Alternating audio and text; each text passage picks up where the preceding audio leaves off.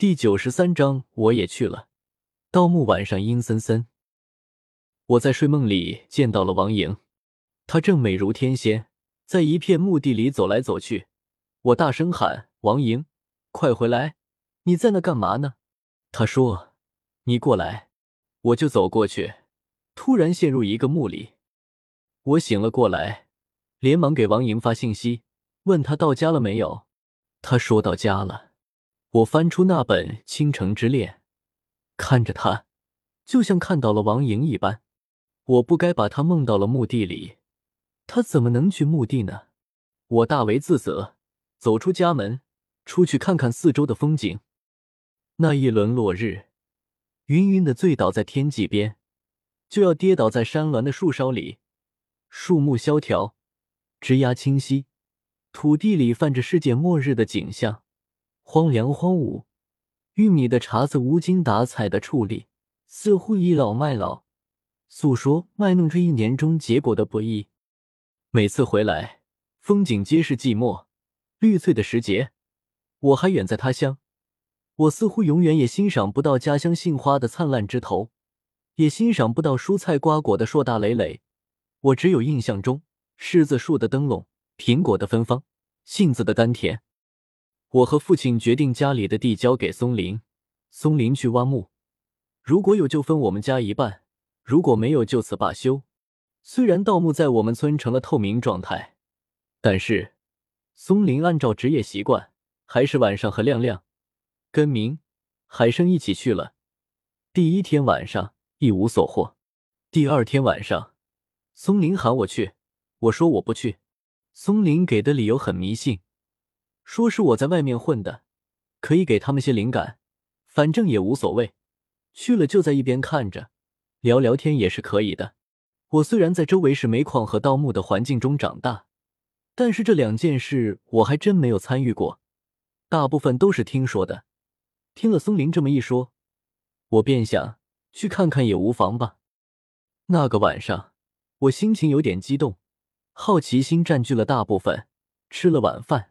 在家里踱步，等着松林来喊我。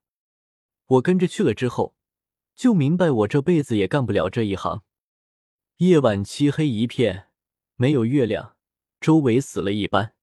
我们路过一片坟地，其中一个坟我知道是满腹他爹的生的，多年无人守护，坟头长了无数的蒿草，风吹草动，似乎在告诉我们他短暂一生的悲壮。还有一个坟。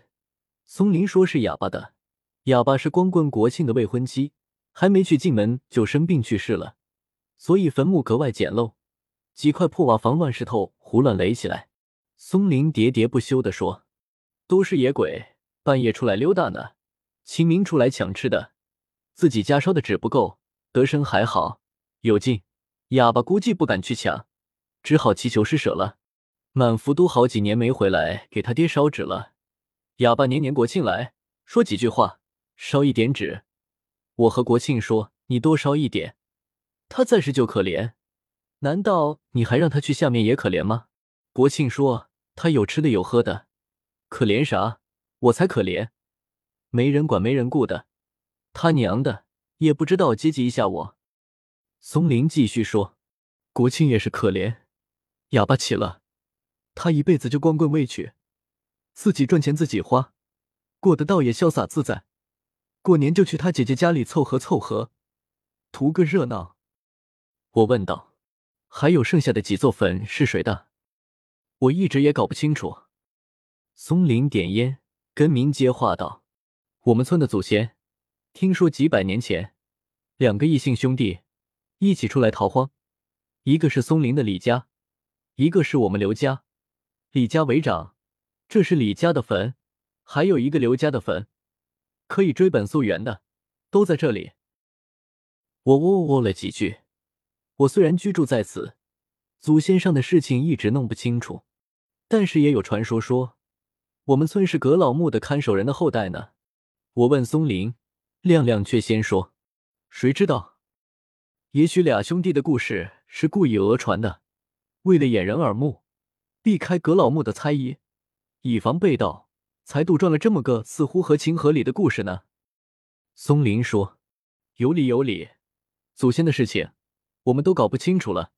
反正放在过去，我们都是一家人。只不过如今枝繁叶茂了，人多了不好弄，做什么事也难以齐心了。”